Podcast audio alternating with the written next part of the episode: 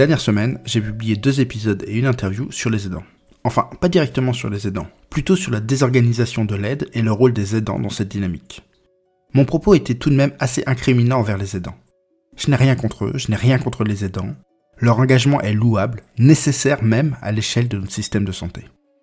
Mais nous, professionnels, qui accompagnons des personnes âgées au quotidien, connaissons l'ambivalence de la présence des aidants. Parfois salvatrice, parfois néfaste. Parle pas des situations que peut créer un aidant épuisé ou malveillant. Avec les épisodes 23 et 24, j'ai cherché à fournir une grille d'analyse pour permettre de comprendre une situation que l'on a tous déjà rencontrée, un aidant concentré sur la satisfaction du besoin d'aide de l'aider, qui en oublie la dimension affective de la relation d'aide.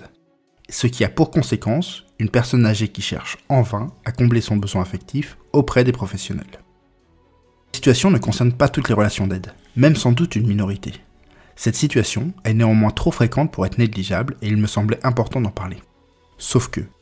Sauf que ce qui est audible par un professionnel l'est beaucoup moins pour un aidant. Et je n'ai jamais fait un épisode de podcast qui n'a fait autant débat. En public, dans les commentaires du post LinkedIn ou en message privé. Et c'est très bien. Je pense qu'on a besoin de confronter nos analyses, nos expériences. Je pense qu'on ne doit pas chercher le consensus, car alors on n'évolue pas.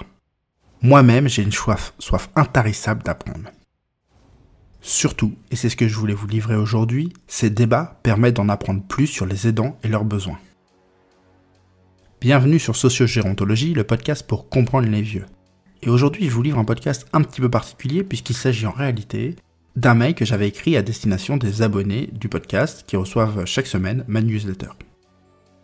Et j'ai reçu pas mal de réactions suite à ce mail. Alors je me suis dit que ça pouvait intéresser d'autres personnes que ceux qui étaient abonnés, et du coup je vous le partage aujourd'hui dans un épisode. Aujourd'hui, je vous explique trois choses à comprendre sur les aidants que j'aurais dû savoir avant de me lancer sur ce sujet glissant. La plupart des critiques, discussions que j'ai reçues ces dernières semaines tournent autour de la question pourquoi vouloir mettre les aidants dans une case? J'ai essayé de répondre. Parce que nous avons besoin de catégories d'analyse pour expliquer les phénomènes. C'était peine perdue, car ce n'était pas la question. C'était une revendication une revendication pour être reconnu, considéré, respecté, honoré, aimé tout simplement. Pas parce qu'ils sont aidants, mais parce qu'ils s'engagent auprès d'un proche. Ils le font avec toute leur individualité et avec l'individualité de leurs proches. Le sacrifice est parfois si grand qu'ils ne peuvent accepter de n'être qu'un sacrifié parmi les autres. D'autant plus que l'entrée dans la relation d'aide commence souvent par un sentiment d'injustice. Pourquoi moi? Et qu'expliquer qu'ils ne sont pas les seuls revient au final à nier cette blessure narcissique pourtant bel et bien douloureuse.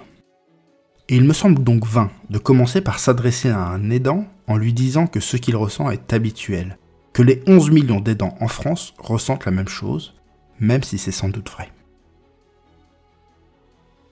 C'est d'autant plus important que même s'il existe d'autres aidants dans sa relation d'aide, il est seul. Seul à se voir aspirer dans un tunnel dont on ne voit pas le bout. Aspirer vers le noir tout en ayant peur de voir la lumière apparaître car elle pourrait signifier la perte de l'être accompagné et aimé. L'image du tunnel est intéressante, à plusieurs niveaux. Déjà, le tunnel nous aspire. On y rentre et on n'a jamais la possibilité de faire demi-tour pour y sortir. La seule sortie est devant nous. Nous savons juste pas quand est-ce qu'elle arrivera. Ensuite, le tunnel, c'est aussi l'idée qu'on ne peut pas faire un pas de côté ni prendre de la hauteur sur la situation. Dans le tunnel, rien n'existe sinon la route devant nous. Enfin, le tunnel, c'est l'incertitude. L'incertitude du quand, du quoi, du comment. Les dents, ou plutôt le profil des dents qui a été choqué par mes propos, et je ne sais dire dans quelle mesure ce que je décris ici s'applique aux autres aidants, ne peut pas entendre qu'il doit prendre du recul sur la situation.